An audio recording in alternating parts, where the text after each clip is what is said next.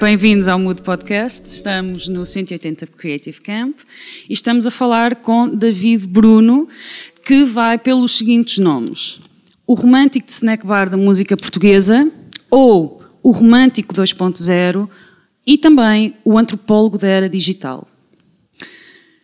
De todo o tipo de música que podias ter escolhido como base para, para este projeto, para esta persona, porque a música romântica? Porque nunca tinha explorado este universo. Já tinha andado, já samplei muitas coisas, não é? Não, os meus álbuns são sempre muito conceptuais, ou seja, eu não toco nenhum instrumento, tenho que andar a samplar música já feita e normalmente samplo sempre um, um, universo específico. Em Corona tinha sido o rock psicadélico, já tinha andado, por exemplo, com uma música indiana, já fiz um álbum só com samples de música indiana. E um, decidi fazer este porque, pronto, era mais um álbum sobre Gaia, não é? Eu já tinha feito um sobre Gaia antes deste, é o 4400 OG.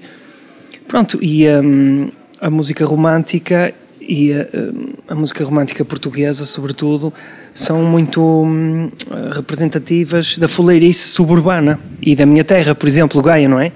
Portanto, como é que se chama? Rádio Águia Azul, que toca nos cafés todos na zona do Porto, que tem esta música fuleirona. Uh, Desculpa, é uma espécie de rádio sim do Norte? Eu não conheço a Rádio Sim, mas imagino que seja a, isso. A, a Rádio Sim passa música romântica, tipo canção francesa, canção italiana, clássicos tipo Roy Orbison, coisas Estou a falar assim. do José Alberto Reis, do Marante, do Toy, estou a falar desse pessoal. O Clemente, por exemplo, Dino Meire, estou a falar desse aí. Pronto, e é muito representativo dos arredores do Porto, não é? E achei que era compatível, era compatível com Gaia e decidi samplar este universo da música romântica para continuar a falar sobre Gaia porque acho que ilustra muito bem a minha cidade. Eu ia dizer que o teu objetivo era não era destronar os clássicos, mas dar-lhes uh, continuidade, mas é mais que isso, é uma homenagem mesmo à tua cidade. É mais do que isso, é uma homenagem à cultura clássica portuguesa que tem desaparecido com o tempo. Todas as músicas do álbum, uh, e especialmente o vídeo, têm, remetem para aspectos da cultura portuguesa que nós, na, na nossa geração, pronto, eu nasci nos anos 80, um, com o tempo vimos a eliminar isso completamente. Falo de comer no snack bar do balcão, não é? Falo de ter um bar de canto em casa, falo de lavar o carro de calções na rua com uma esponja amarela e um baldinho. Chinela, chinela de enfiar no dedo. Aquela roupinha, falo de vestir o fato de treino sempre ao fim de semana para ir ao pão e ir com, com a regueifa, o pãozinho aqui debaixo do braço pela rua, esse ritual, não é? E os vídeos caseiros, claro. E os vídeos caseiros, claro, não é? Que é de facto que no vídeo tem muito isso, no vídeo deste álbum, que é aquele full vídeo enorme, com captações de imagens feitas por mim, barra imagens de arquivo, que era, nós hoje, nunca tive, nesta era, nunca houve tanta facilidade em fazer conteúdos digitais, em fazer, mas cada vez ligamos menos. A, probabilidade de revisitarmos esse vídeo que fizemos não vai acontecer. E naquele tempo faziam-se aquelas cassetes, que são uma seca enorme, era zoom à farmácia, depois zoom para trás, depois zoom à árvore, mas as pessoas sentavam-se e viam as cassetes. Sim, os vídeos do casamento, do batizado, do Natal. Do passeio a Fátima, do passeio a Óbidos. e as pessoas viam isso. E esse vídeo, pronto. As férias no Algarve ou na Nazaré. Férias em Peniche, por exemplo. Mas o que é que isso quer dizer? Quer dizer que não só o, o álbum não é só uma homenagem aos músicos portugueses dos anos 90 clássicos, mas é uma homenagem à cultura portuguesa que existia até há pouco tempo atrás, dos anos 90, pronto, que a nossa geração uh, tem vindo a eliminar progressivamente. Mas também há aquela probabilidade de uh, as próximas gerações uh, irem a uma coisa que na altura havia, que se chamava a internet, e pescar uh, vídeos e imagens do Instagram para fazer um, um novo David Bruno uh, versão século 22, não? Seria, seria um grande orgulho, mas obviamente que não tenho essa expectativa. não. Então, e entretanto, falando aqui das figuras de referência, o Marante é muito mencionado. Relativamente ao Marante, qual é a tua expectativa, ou qual era mais ou menos o objetivo? Um mini do Marante ou era uma, uma, uma coisa mais, mais à frente? Eu fui apanhado em excesso de velocidade duas vezes em 2014. a primeira deu-me uma pena suspensa de seis meses.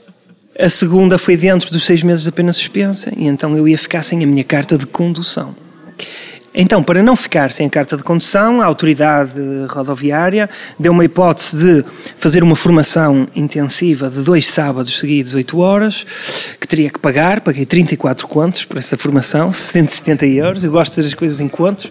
Alguém teve que lavar o carro por ti nesse fim de semana? Exatamente. Carro que não estavas a usar porque ias ficar sem a carta. Não, podia conduzir na mesma.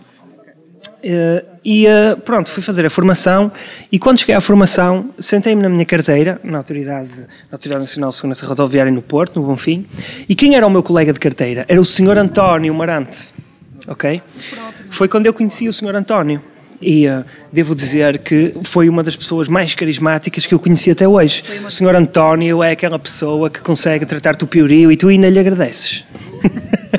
ele tem um dom, tem um dom. É muito carismático mesmo, é mesmo aquela personagem é, sei lá, ele se não fosse músico acho que era famoso na mesma, estás a perceber? Tem uma personalidade muito carismática. Pronto, e então o, o, eu não conhecia, fiquei mesmo um fã dele, do Sr. António.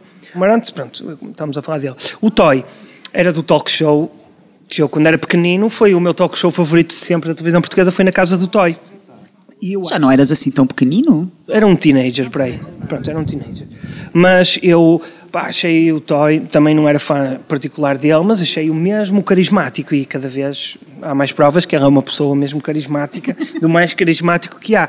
Então os dois, eh, eu acho que têm uma característica. Desculpa, tu estavas a conduzir com as calças de veludo, a, a, a conduzir com o joelho como o Toy uh, ensinou ou, ou foi só Ainda não testei, ainda não testei esse truque aí, por acaso, mas um dia hei de testar.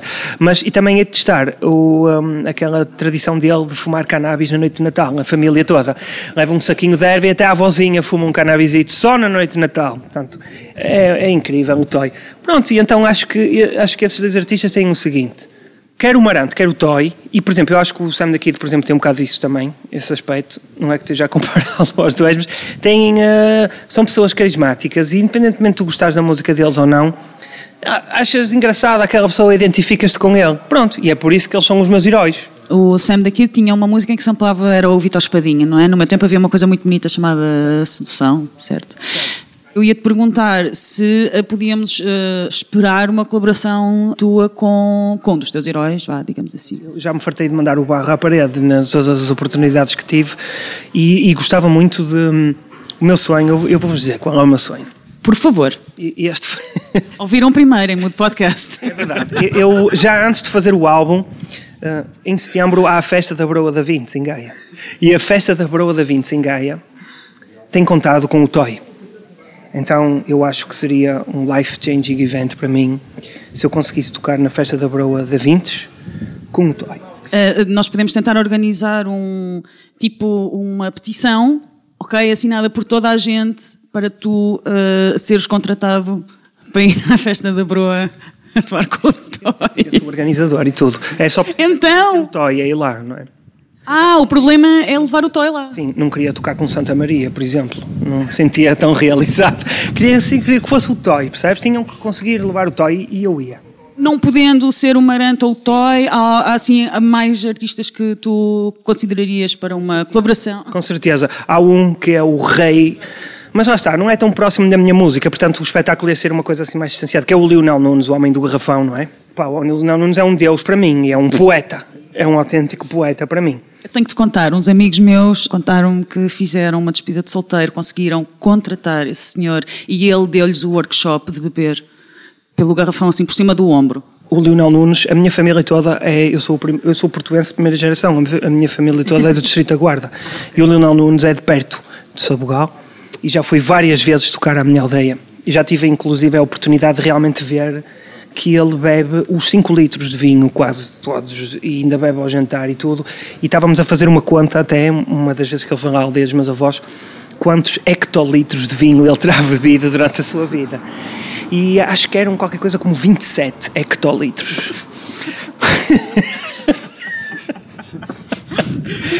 Era por aí. Pronto, mas esse senhor, pronto, não é só por isso. Eu acho que ele é realmente um poeta também. E, por exemplo, a letra do, do Não Tintal, o Nabo, não está ao alcance de qualquer pessoa. É preciso realmente saber ser uh, criativo para fazer aquilo. Pronto, mas, então, fora esses dois, poderia ser o Lionel Nunes. Mas o, mas o Lionel Nunes depois já começa a entrar naquele panorama que é a música pimba, que é diferente da música romântica, certo? Pois, por isso é que não era tão aproximado, ok? Mas teria que ser com um artista romântico e não um artista pimba, acho eu. Para ter mais, mais, ser mais coerente. A minha próxima pergunta é: fazes casamentos? Já pensaste seguir por essa via? Ah, pá, por acaso acho que é muito ingrato. Não, não faço. Não fazes casamento? Não.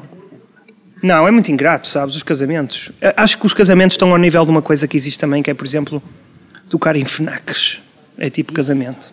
O pessoal não vai ver o concerto, não é? Está lá e tu tens que tocar. E parecendo que não, isso é um concerto muito mais difícil do que, por exemplo, tocar para 500 pessoas, se calhar estão lá 200 que já te conhecem e falam de ti. Então é muito difícil. Um casamento é muito difícil e eh, é um grande esforço e não estou preparado para fazer isso. Ou seja, não estás preparado agora, não significa que, como persona, David Bruno, ok? Romântico de snack bar da música portuguesa. Se calhar como cantor, cantar a minha música num casamento, não. Mas go- gostava muito, por exemplo, de ser animador de karaokes num casamento. Isso já é diferente, estás a perceber? É uma coisa completamente diferente. Isso sim. Isso estou disposto. Isso é épico. Algum aí em Abrantes, amanhã, digam-me que eu vou lá animar o karaoke. Vou dar o teu contacto aos meus amigos que se vão casar este ano. Pode ser que eles queiram. Obrigada a todos os nossos ouvintes. Foi um Mudo Podcast no 180 Creative Camp. E tu, estás mudo ou mudas?